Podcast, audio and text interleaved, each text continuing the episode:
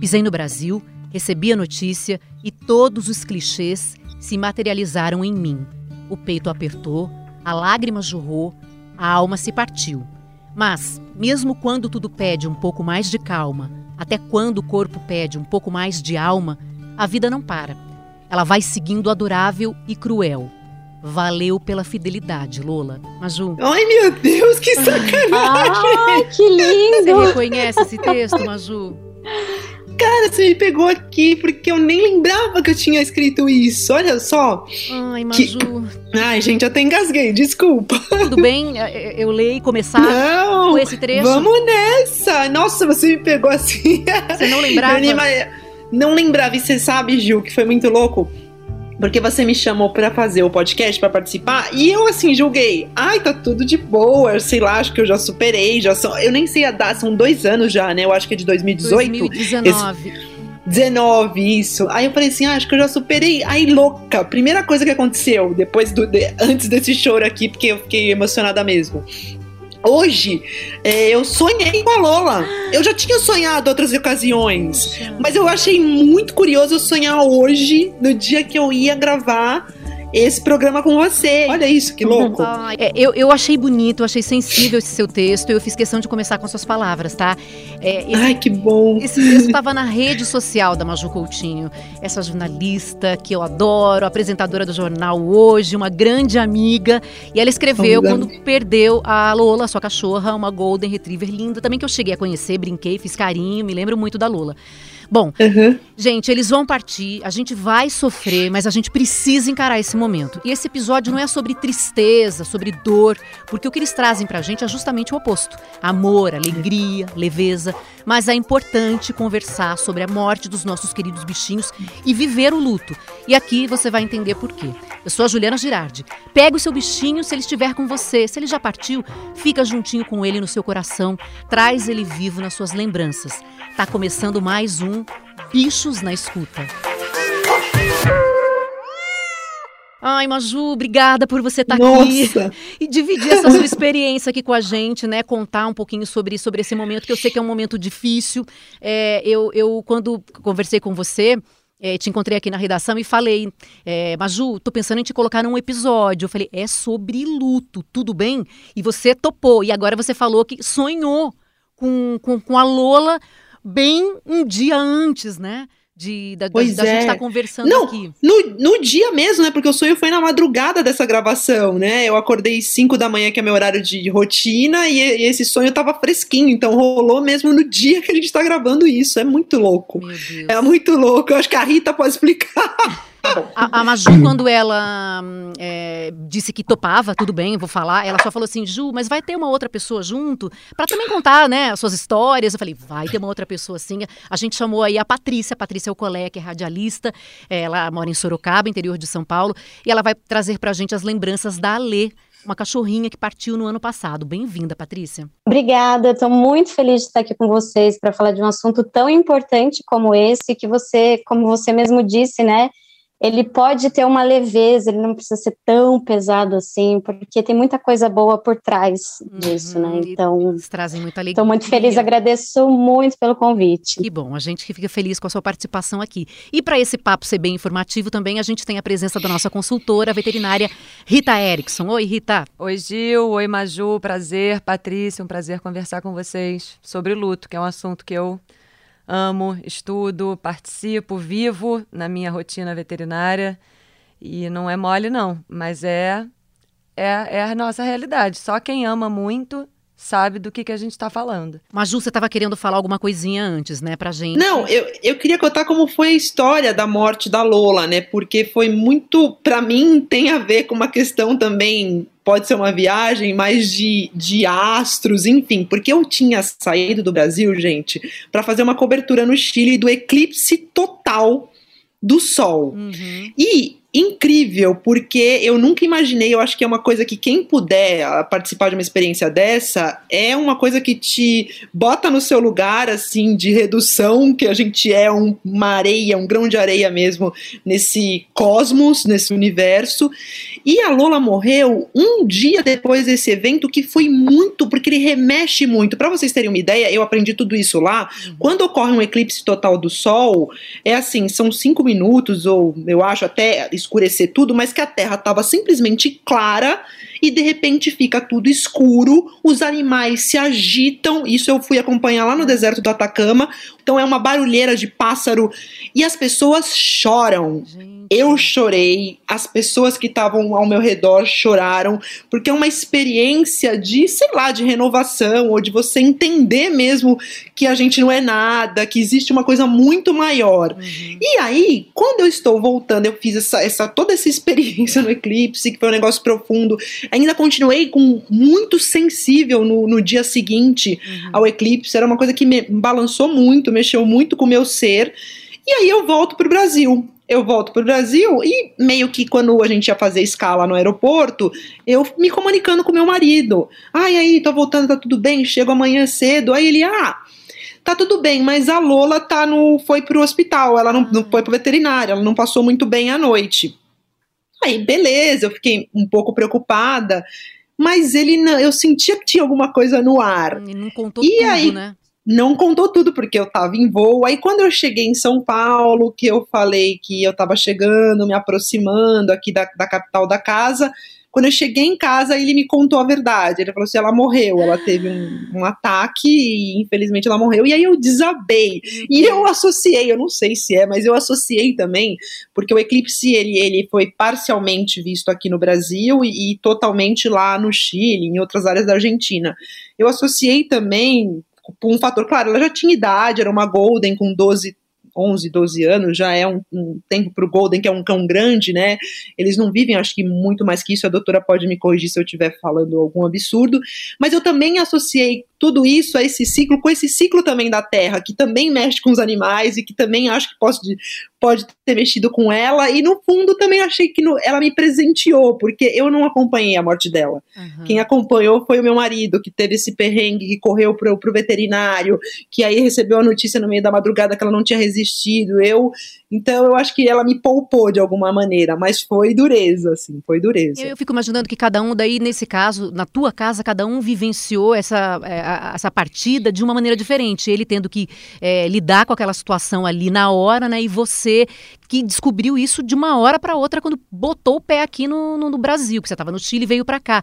E descobriu na sua casa e já não viu ela mais lá, né? É. Isso, já não vi, eu só vi o corpo depois, que eu tive que ir lá, ele me levou para ver, enfim, foi, foi nessa situação. E ela não tinha nenhuma doença, nada, ninguém tava nada, é incrível isso, né? Isso, porque assim, a gente levava ela, ela tava sempre frequentemente cuidada, ela não aparentava nada, não tinha assim nem, o, nem o, um pouquinho de cansaço, já era velhinha, um andar um pouco mais vagaroso, mais lento, mas fora isso nada, comendo, brincando, então é, foi uma, uma questão do coração dela, né? Mas não tinha nada, morreu, assim, morreu. E e foi aquele susto, aquele, aquela, aquela, porque ela era muito companheira. Eu não sei como que era a Lê, mas a Lô, a Lê é a sua cachorra, cadelinha. É. Ela, ela ficava, eu ia ao banheiro, ela tava junto. Eu tá, se estivesse aqui gravando com vocês hoje, ela estaria aqui. Hum. Entendeu? Era muito Sim. ligada, muito ligada. Até antes da gente começar, né, eu mostrei que eu tô com um gatinho aqui do meu lado esquerdo e tava com o meu cachorro de 17 anos aqui do meu lado direito. Então eles sempre ficam muito próximos. E a Lê era realmente muito próxima a mim, assim, mas o grude mesmo dela era com a minha mãe. Onde minha mãe ia, ela ia atrás. Tá? A Lê, na verdade, você já estava esperando um pouco, né? Que poderia já, acontecer diferente já. do que aconteceu contigo, Maju, porque a Lê já estava doente, né? Tava com um tumor. Era uma Sim. cachorrinha muito fofa, gente. Se vocês colocarem, assim, por exemplo, em rede social, vocês vão é, dar, poder olhar quem era a Lê, porque ela já usou uma fantasia, uma ajuda globeleza. Olha isso.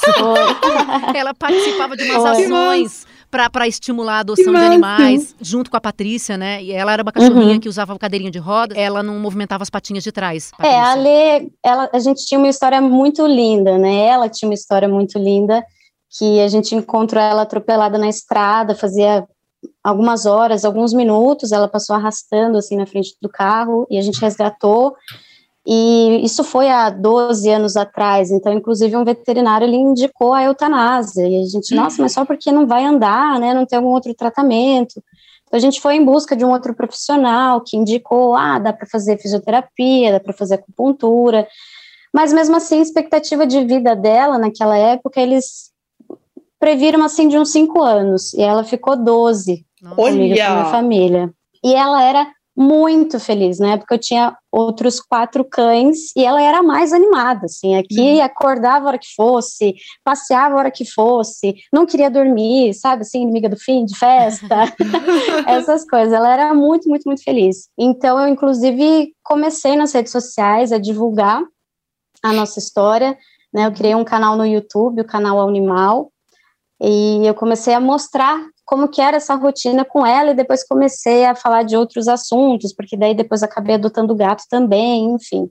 Então a gente fez alguns eventos para arrecadar ração. Esse do carnaval eu vesti ela de globeleza para a gente fazer um vídeo é, de estilo globeleza mesmo, assim, né? De ela dançando entre aspas, mas para a gente divulgar que um animal cadeirante ele pode, ele é feliz também e traz muita felicidade para quem tem, quem convive com um animal assim. Uhum. E aí, para o finalzinho, eu comecei a perceber, ela era muito agitada, então ela latia bastante. Eu comecei a perceber que quando ela latia, ela dava uma choradinha. Uhum. eu até comentei com a minha mãe, falei, tem alguma coisa aí. E foi muito rápido, porque assim, coisa assim de dias, aquilo começou a aumentar, levei no veterinário e aí realmente foi diagnosticado que era um tumor, a gente fez exame, era maligno. Chegamos até a tirar, mas não deu para tirar com margem, porque era uma região assim mais para cima da boca, sabe? Vindo assim uhum. até né, sentido atrás do olho, assim, então era muito difícil o acesso. Eu levei ela para passear e ela enfrentava cachorro e ela queria correr, então era como se ela não tivesse nada, assim, até nos últimos uhum. dias ela ensinou a gente, uhum. sabe, que, que né, a gente não, não deve desistir. Mas de alguma maneira você já estava percebendo que ela poderia já. partir, né? Eu, eu, eu, tive várias perdas também de vários animais, porque desde pequenininha, desde criança também, é, eu tive cachorro, tive gato, então já passei por várias perdas. Mas agora, cuidando eu sozinha de um animal, é a primeira vez que eu tenho.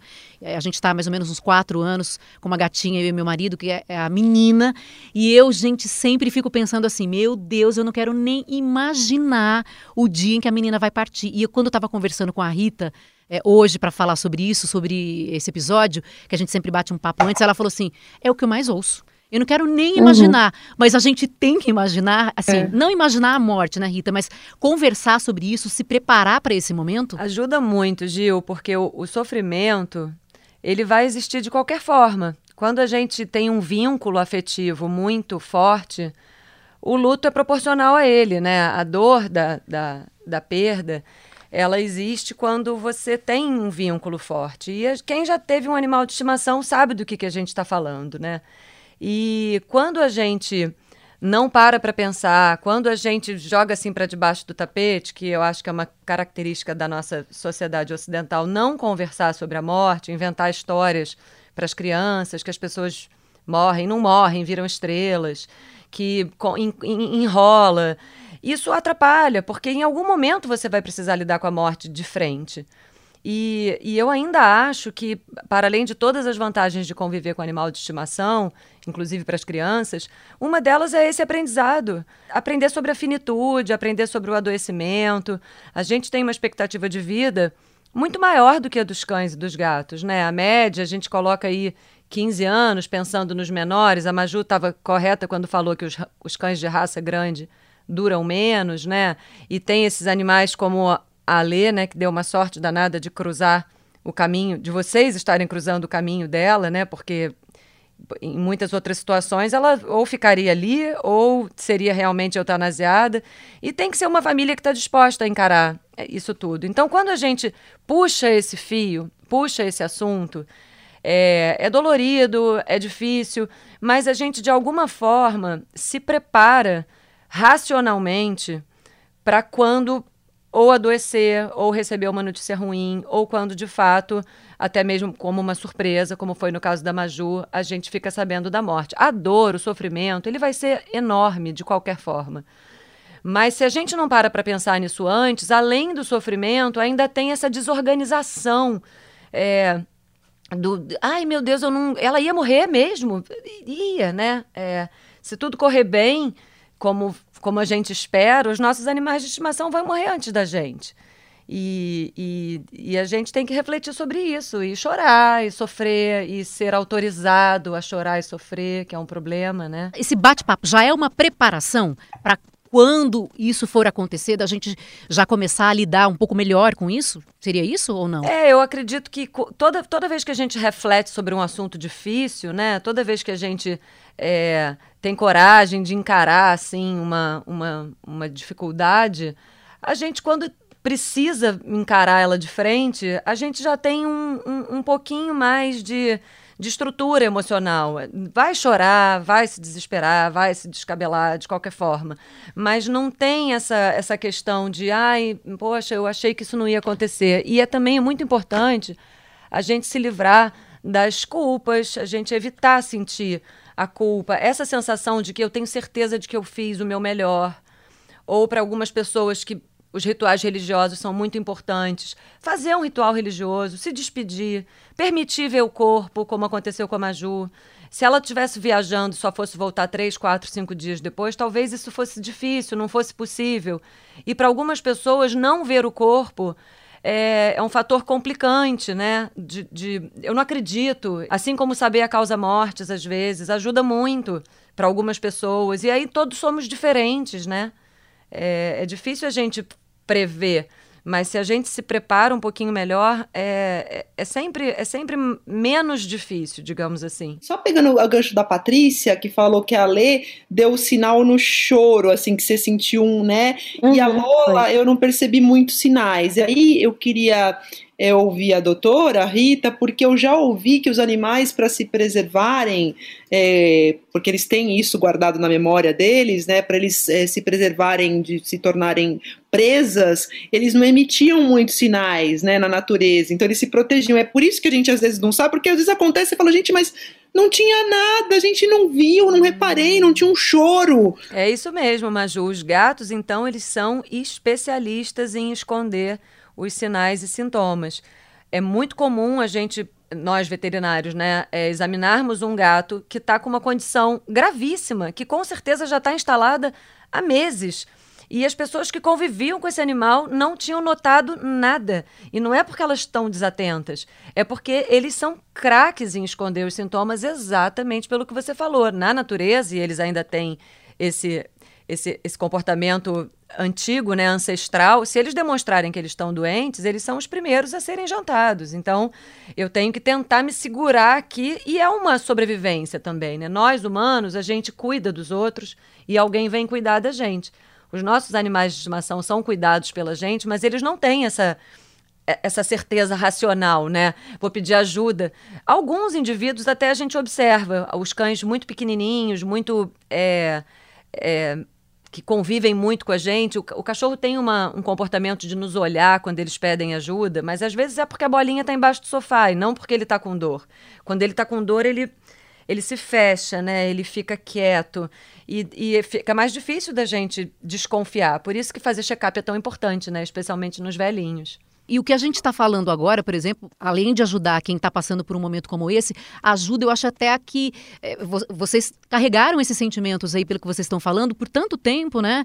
É, ajuda até a, a, entender um pouco melhor esse processo, né? Vocês falaram sobre culpa, vocês falaram sobre. Hum, é, hum, choraram, claro, ficaram chateados ficaram com raiva também. Eu não sei quais outros sentimentos passaram depois da morte. Vocês se lembram como é que vocês fizeram para lidar? Se eu for falar, por exemplo, da, da, da, da minha gata, se ela morrer, é como uma pessoa morrendo na minha família. Uhum. A ligação Sim. que eu tenho com ela é uma ligação maior do que eu tenho com algumas pessoas. É, eu, por exemplo, não sei se vou conseguir trabalhar no dia seguinte. E isso a gente não tem como, como faltar às vezes, né? Porque não tem licença. É, no trabalho não tem, né? É, você pode até conversar com o seu chefe lá e, né, e pode dizer, olha, eu não estou muito mal, não vou conseguir. Mas a empresa pode dizer, vamos descontar então esse dia, porque não, na, não tá na lei isso, né? É, mas eu fico pensando, a relação que a gente tem com eles mudou tanto, né, ao longo desse tempo, E a gente bota eles para dormir junto, a minha dorme comigo. É tão importante para mim que eu vou sofrer muito, como se uma pessoa estivesse morrendo. Eu vou sofrer mais, às vezes, até do que uma pessoa, que às vezes eu não tenho tanta ligação, é, que, que, que, morre, por exemplo, que eu não, não sou tão próxima.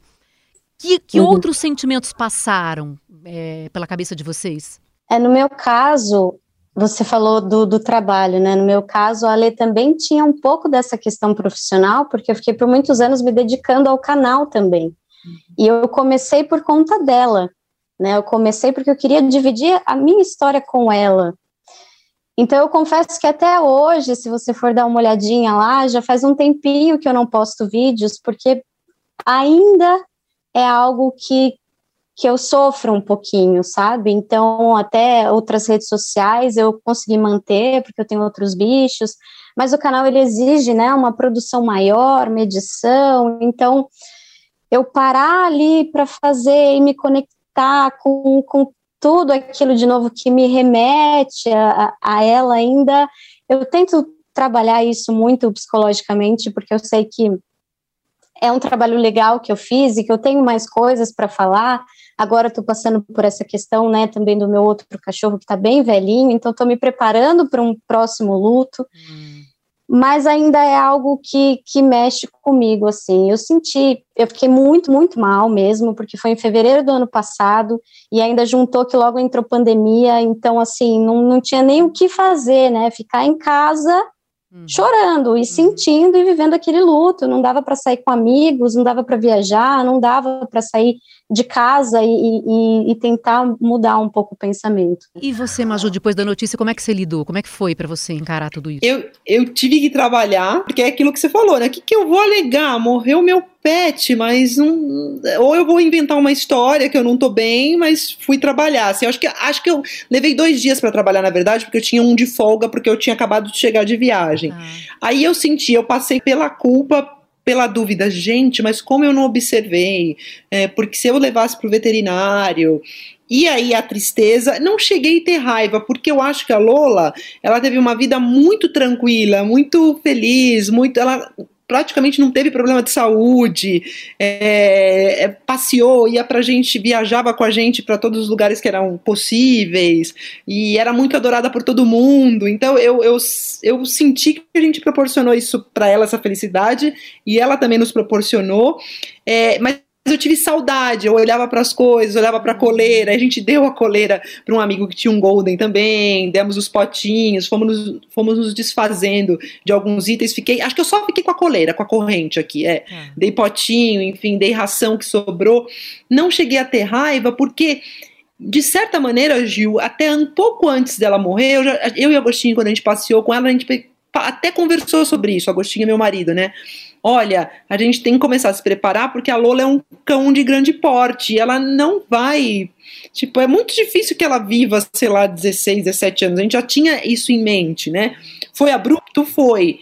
Mas eu acho que já ter é, tido essa sacada e, e entendido que ela iria mais cedo ou mais tarde, deu uma ajudada, não é que é fácil, mas uhum. fez eu, eu compreender, porque eu também acho assim, eu tento, não é, não é fácil, mas eu tento levar isso para Lola, para um parente, para um amigo, que a vida é isso, né? São ciclos, são ciclos que às vezes são interrompidos naquele ciclo que a gente acha ideal, né? Ah, nasceu, cresceu, reproduziu e morreu velhinho. Às vezes não são ciclos interrompidos da maneira que a gente julga ideal, né? Uhum. Porque a gente estabeleceu que isso é o ideal, mas às vezes morre uhum. no meio do caminho, morre jovem, Sim. morre bebê, não nasce. Uhum. Então, eu acho que quando a gente tem um pouco dessa compreensão, dói, mas fica mais palatável, porque tem que doer, é como a Rita falou, não dá para não doer, a gente também quer viver num mundo que não tenha dor, uhum. e isso é uhum. impossível, não tem ninguém que vai passar aqui ileso. E a hora que passar, vamos sofrer aquilo do jeito que tem que sofrer, né? É. Vamos chorar, vamos chorar bastante, vamos sofrer, vamos sofrer bastante, porque eu acho que é uma maneira, né, de, de conseguir encarar é, Eu esse, esse momento difícil. A gente primeiro precisa validar essa dor. A primeira é, atitude a, a, a se ter para ajudar uma pessoa que está sofrendo ou com uma notícia ruim, né, uma má notícia, ou com, de fato, um processo de envelhecimento ou de morte de um animal, é falar você tem todo o direito de sofrer, é, dói mesmo, é muito pesado, é muito difícil, e, e, e fazer esse tipo de ritual, é, lembra, lembrar, conversar sobre o assunto, ver foto, é, fazer um ritual de fato, ver o corpo, conversar com o veterinário, tirar todas as suas dúvidas. Se eu não entendi direito por que, que ela morreu, será que eu tenho como saber? A gente pode fazer uma necrópsia. A maioria das pessoas não gosta, não quer saber. Mas para outras, você vai ficar pro resto da sua vida pensando: será que foi o veneno que eu esqueci na garagem? Talvez fazer essa, essa, essa distinção, fechar um diagnóstico né, de qual foi a causa-morte, pode ser transformador. E isso, às vezes, quando a gente está enlutado, quando a gente está sofrendo, a gente fica com a cognição diminuída, né? A sua capacidade de, de pensar. Você vê que quando você vai no médico conversar sobre um assunto muito difícil, tem que ir alguém com você. Porque quando você sai de lá, alguém vai te perguntar: e aí, o que, que ele falou? Aí você faz assim. Gente, eu não lembro de nada. Ele me falou um monte de coisa importante que eu não sei. Porque a, é, a gente fica emocionalmente sacudido, né? E a gente não consegue é, é, organizar as ideias. Então, ter uma, uma pessoa que te, te ajude nesse aspecto, simplesmente te dizendo: é, dói mesmo. Dói e, e não vai trabalhar, assume, descansa, fica, se lembra. É, e essa coisa de ajudar os outros, Maju, que você fez, é uma das, das recomendações que a gente tem. Imagina a Rita. A Rita vê o animalzinho pequenininho, filhote, né? Aí acompanha ele durante o tempo todo e depois é ela que às vezes vê o bichinho morrer, Nossa. às vezes tem que fazer eutanásia no bichinho, é, tem que dar notícia, tem que comunicar às pessoas que, que, que o bichinho morreu. É uma pressão muito grande para eles também. É, os veterinários sofrem muito, né? A gente sofre muito com essa com essa frustração de não poder salvar todos. Às vezes é porque a pessoa não tem recurso financeiro, às vezes é porque não tem o recurso naquela cidade, às vezes é porque a gente tem que ajudar a decidir a fazer eutanásia e a gente se despede daquele filhotinho que eu acompanhei. Um médico não consegue acompanhar um paciente da pediatria à geriatria. A gente faz isso o tempo inteiro, né? E tentando dar esse apoio emocional para a família. Então, é, é duro para o veterinário. E a gente não tem uma formação, né? Na faculdade, a gente não tem esse apoio de psicologia e de comunicação, de como, como encarar uma pessoa de frente, falar: eu tenho uma notícia muito triste para te dar, o seu cachorro está com câncer. É, tem gente que vira monstro, que fica louco, que e isso que quer me bater. Eu já passei por isso em algumas situações. E aí a gente precisa ter alguma estrutura nos Estados Unidos, né, nesses grandes hospitais, tem uma salinha com um psicólogo, uma pessoa que vai conversar, que vai te acalmar. É, na Europa também. Aqui a gente vai chegar lá, né? É, porque os pets estão tomando um lugar que realmente é, é novo, né?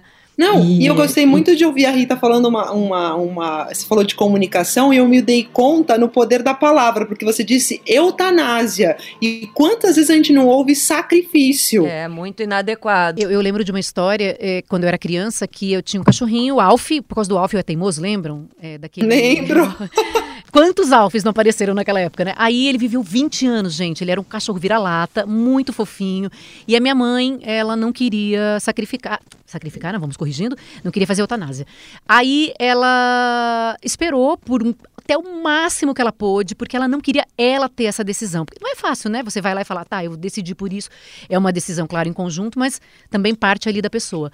E ela falou que. Na... Mas não tinha mais o que fazer com ele, né? E a veterinária disse: é preciso é, fazer eutanásia esse processo porque não tem mais o que fazer. Naquela noite, minha mãe falou que ela conversou com ele, se agachou, porque ele estava numa caminha, ele nem andava nada, usava fralda e tudo. Ela se agachou e falou: Alf, por favor, vá embora essa noite, porque eu não quero que te levar ali no veterinário. E ele, quando ela amanheceu, ela foi olhar, ele tinha morrido.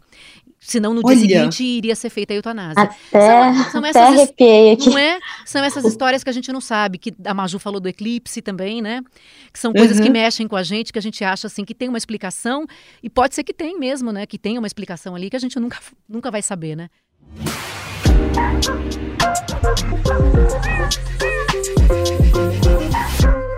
Meninas, eu peço para vocês ficarem aqui comigo para a gente acompanhar o quadro Você Sabia. É um momento que a gente traz curiosidade sobre o universo animal. Você sabia que o cachorro só dorme de barriga para cima num lugar que se sente seguro? Não! Porque Ai, fiquei ficam, feliz né? com essa informação é, agora. Eu fiquei porque... feliz também que a Lola dormia de barriga para cima. e por que, Rita? Porque na natureza, se você fica com suas vísceras expostas, você vai ser o primeiro a ser jantado também, né? É um sinal de, de confiança e de relaxamento muito grande. Os gatos, que são muito né, ligados, o gato ele é predador, mas ele também é predado, né? Ele é uma presa fácil para espécies maiores. Você vê um gato dormindo de barriga para cima, você pode ter duas certezas. Ele está bem relaxado e com calor. Porque a gente sabe que are, areja, né? Então eles deitam esparramados assim no chão frio, de preferência, os cachorros peludos, como labradores e tal. Você vê que quando o cachorro está bem relaxado e gosta de carinho, ele vira de barriga. E a maioria dos gatos odeia carinho na barriga, porque a barriga é um assunto sério. Tem, é um sinal de submissão, assim, também, né? Sem, sem entrar na, na, no mito da dominância que já caiu, essa história de que o cachorro quer nos dominar, é papapá, e que a gente tem que virar o cachorro de barriga para cima, nada disso, tudo isso já caiu por terra. Mas a gente sabe que quando um animal ele quer mostrar logo para o outro que eu não vou te ameaçar, tá tudo bem, você pode fazer o que você quiser comigo, a primeira coisa que ele faz é logo virar de, de barriga, né? É um, um sinal de, de confiança, de deferência, de, de, de relaxamento.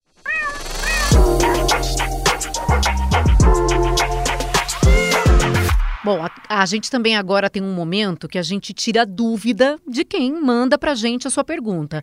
É, é só enviar um áudio no telefone 21 97374 7407. Solta de hoje. Oi, Juliana. Meu nome é Emília, eu sou de Ribeirão Preto, estado de São Paulo.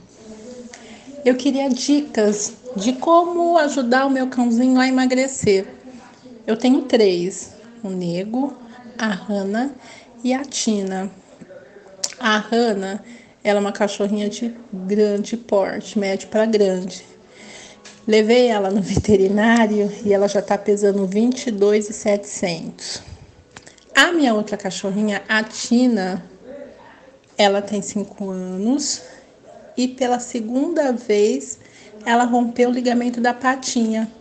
Vai ter que passar por uma cirurgia. A primeira foi na, foi na direita, agora ela vai ter que fazer na esquerda. Ela tá com 18 quilos e ela vai ter que passar pela cirurgia. Eu queria dicas do que eu podia dar, o que eu podia fazer para que ela, elas, né, possam se alimentar melhor e emagrecer. Beijos. Beijos, isso muito me interessa, porque eu também tenho uma gatinha que passou aí da medida, tá gordinha, e eu acho que a gente tinha que fazer um episódio só sobre isso, só sobre obesidade. Ai, Gil, emagrecer é um assunto sério, né? Para a humanidade e para os bichos também. Desde que eles pararam de ter que conseguir seu próprio alimento, essa fartura é, é muito estranha, né? Os animais terem um alimento hipercalórico disponível o dia inteiro favorece demais a obesidade. E nós, humanos, a gente confunde amor com alimento.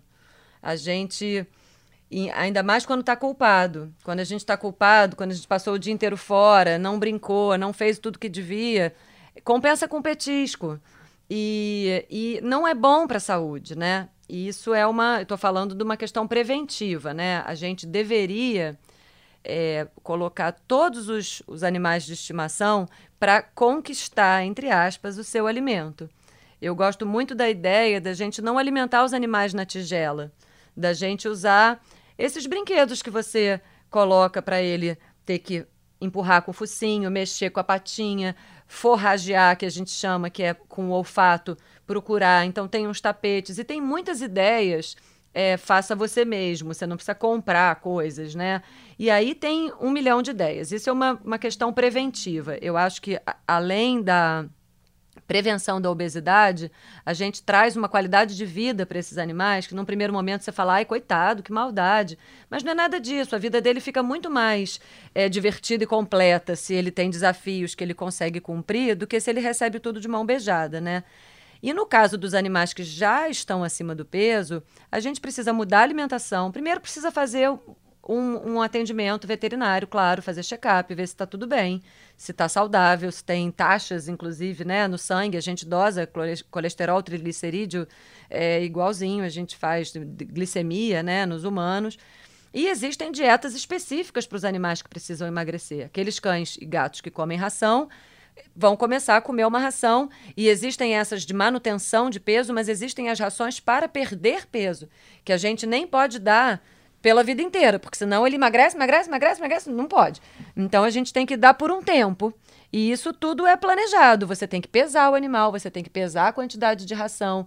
Se você vai fazer no olhômetro, assim, ah, eu vou dar menos ração, provavelmente ele vai ficar com fome, vai ficar chateado, ninguém gosta de ficar com fome pode ficar mal-humorado, inclusive desenvolver alguns problemas comportamentais. E, e não é por aí. Aumentar o exercício, claro também, mas tem todas essas questões. E o cachorro que já está com ligamento da perna, né? Vai para a piscina, vai para a esteira, vai fazer alguns exercícios, né? É um, é um controle que não é fácil, mas a gente brinca de dizer que o cachorro não assalta a geladeira da madrugada, ele não come coxinha no bar da esquina. Quem alimenta nossos cães e gatos somos nós. Então, essa responsabilidade é nossa. E os gatos se viciam em, em fazer miau, a gente dá comida. Miau, a gente. Experimenta quando seu gato faz miau, brincar, fazer um carinho. Nem sempre é comida. A gente, como a comunicação com o gato é um pouco mais complexa, a gente acaba sempre achando que é comida, ele se vicia nisso, a gente se vicia nisso, aí os gatos viram verdadeiras baleinhas. Meninas, olha, foi super Ai, bacana a gente conversar. É um assunto que eu acho que mexe muito com a gente, né? Ativou aí várias emoções, né? Em, em todas. E a Maju até chegou a sonhar. É, agora, eu queria só para encerrar é, pedir para que vocês me digam que lembranças vocês guardam é, dos bichinhos de vocês? Nossa, eu tenho uma lembrança de diversão e tem uma cena que para mim é icônica da Lola, que isso para mim, que ela era muito divertida, mas que define muito. Eu morava numa vilinha, Gil conhece, ela já foi naquela vilinha que eu morava, de oito casas, e aí em frente à minha casa tinha um menino que era o Stefano, de cinco anos, que ele adorava brincar com a Lola. E uma vez ele chegou lá em casa, foi brincar com a Lola, a Lola Golden, adora criança, sobe no, no Stefano assim, abre a bocarra e o Stefano vira sem cerimônia e fala: Lola, você tem um bafo horrível! pra mim, isso é tão icônico da diversão, do que era a Lola. E assim, parecia uma cena de cinema, assim. Então fica essa imagem de diversão mesmo uhum. da Lola. Uma cadela divertida. E eu quero deixar aqui, Ju, antes de terminar, um beijo especial para minha prima Júlia Coutinho, que foi quem cuidou muito da Lola quando eu precisava viajar com a Agostinho, não tinha com quem deixar. E a Júlia sofreu também muito. Ela teve esse luto também. Uhum. Então eu deixo um beijo aqui para ela também, em homenagem à Lola, que foi muito importante para nós. Ai, lembrança linda, é muito boa. E a Patrícia lembra de uma música, de um cheiro, de alguma coisa assim? Nossa, eu tenho muitas, muitas lembranças. Se eu for falar aqui, a gente fica até amanhã. Até a, a Rita, em algum momento, comentou, né, que ela deu sorte de encontrar a minha família. E eu também reverto isso, assim, que eu tive muita sorte de ter ela na minha vida também, que ela realmente ensinou muito, muito. Meninas, muito obrigada. Maju, um beijo obrigada, grande. Obrigada pela participação. Patrícia. Adorei, obrigada. Patrícia, beijão, muito obrigada, viu, pela participação. Obrigada, eu que agradeço, foi sensacional estar aqui com vocês. A gente adorou também. Rita, aquele beijo para você. Até a próxima. Um beijo para vocês. Um prazer conhecer vocês duas, essas histórias lindas de grandes amores, né? Um beijo, Gil. Até o próximo.